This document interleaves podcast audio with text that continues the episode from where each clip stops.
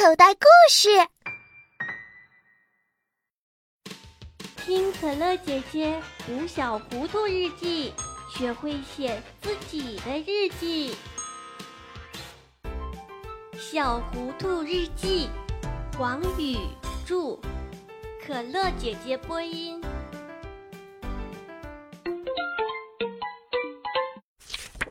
安静五分钟。三月六日，星期日，寒流又回来了。今天一大早，妈妈突然盯着我看了足有两分钟，我感觉很不好，就像有天大的事情要发生似的。我拼命地想。是不是高度机密又被发现了？比如藏在妈妈大衣兜里的臭袜子，又拿妈妈的新化妆品给皮蛋美了一次容，妈妈最得意的落地窗帘又多出一个洞洞。妈妈只是轻轻地叹了口气，唉。这声叹气就像一顶大帽子，重重地压在我头上。我也不由自主地叹了口气。唉，没错，妈妈今天有点难过。妈妈，妈妈，我又惹您生气了吗？我问道。胡小图，你能不能让我安静五分钟呢？妈妈的样子看起来可怜巴巴的。我从来没有控制过妈妈的手脚，她一直都是想干什么就干什么呀。我从来没有控制过妈妈的饮食，她一直都是想吃什么就吃什么呀。我从来没有控制过妈妈的出行。嗯，他一直都是想上哪儿就上哪儿呀，我有些委屈。我决定从现在开始安静五分钟，什么也不说，什么也不做。其实这没什么可难的。妈妈坐在沙发上，给自己泡了一杯茶。嗯，计时开始了吗？我问。开始了，妈妈回答。我一直盯着表。哦，一分钟走的真是太慢太慢了，好像有一个世纪那么长，那么长似的。现在几分钟了？我终于忍不住了。我需要安静五分钟，现在才过了两分钟。妈妈瞪了我一眼，重新开始。我不吱声了。这时，一只蚊子飞了过来，我一下子跳起来，瞄准蚊子，开炮！嘣嘣，太准了，击中目标。不过中弹的不是蚊子，而是天花板上的灯泡。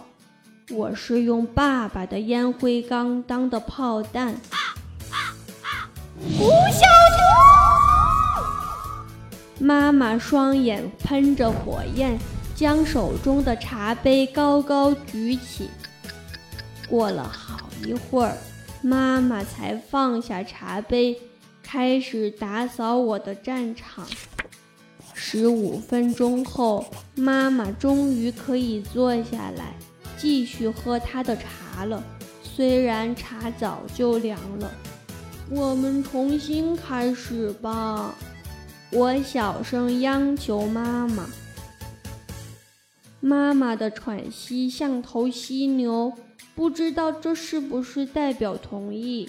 我继续盯着墙上的表，一分钟过去了，两分钟过去了，三分钟过去了，其实我真的很安静，并且可以一直保持安静五分钟。可是皮蛋儿过来了，嘴里还叼着什么东西。就是这个东西引发了我和皮蛋之间的又一次战争。他竟然找到了我藏在爸爸书架上面的巧克力。想当初，为了藏这袋巧克力，我费了好多脑细胞，换了好多个地方，冒着摔胳膊摔腿儿的危险，蹬着两把凳子。爬到书架的最顶层，本以为终于找到一个保险的地方，没想到还是被可恶的皮蛋儿发现了。这次真的不能怪我，我是为了保卫巧克力而进行的正义之战。一想到皮蛋儿过去的一系列恶习，瞬间的功夫。我就和他滚到了一起。妈妈一点儿也不理会我的解释，她拎着我的耳朵，使劲儿地拧着，在屋子里转了一大圈儿，以至于我眼看着心爱的巧克力最后落到了皮蛋肮脏的嘴里。啊！我气坏了。把自己锁在房间里不出去，这回屋子里安静多了。妈妈想要的五分钟肯定会得到的。可是第三分钟的时候，妈妈开始敲我的房门；第四分钟的时候，妈妈使劲敲我的房门，声音大得像擂鼓。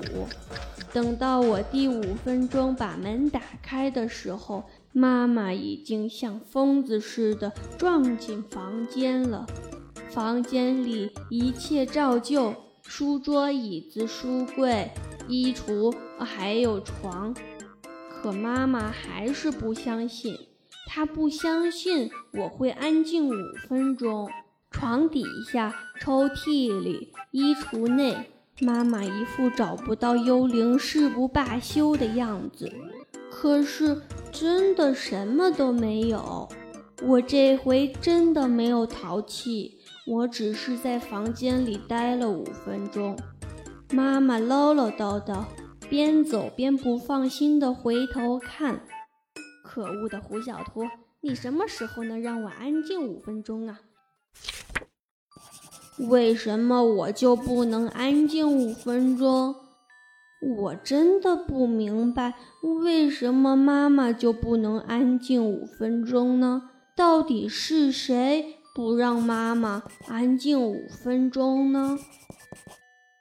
唉。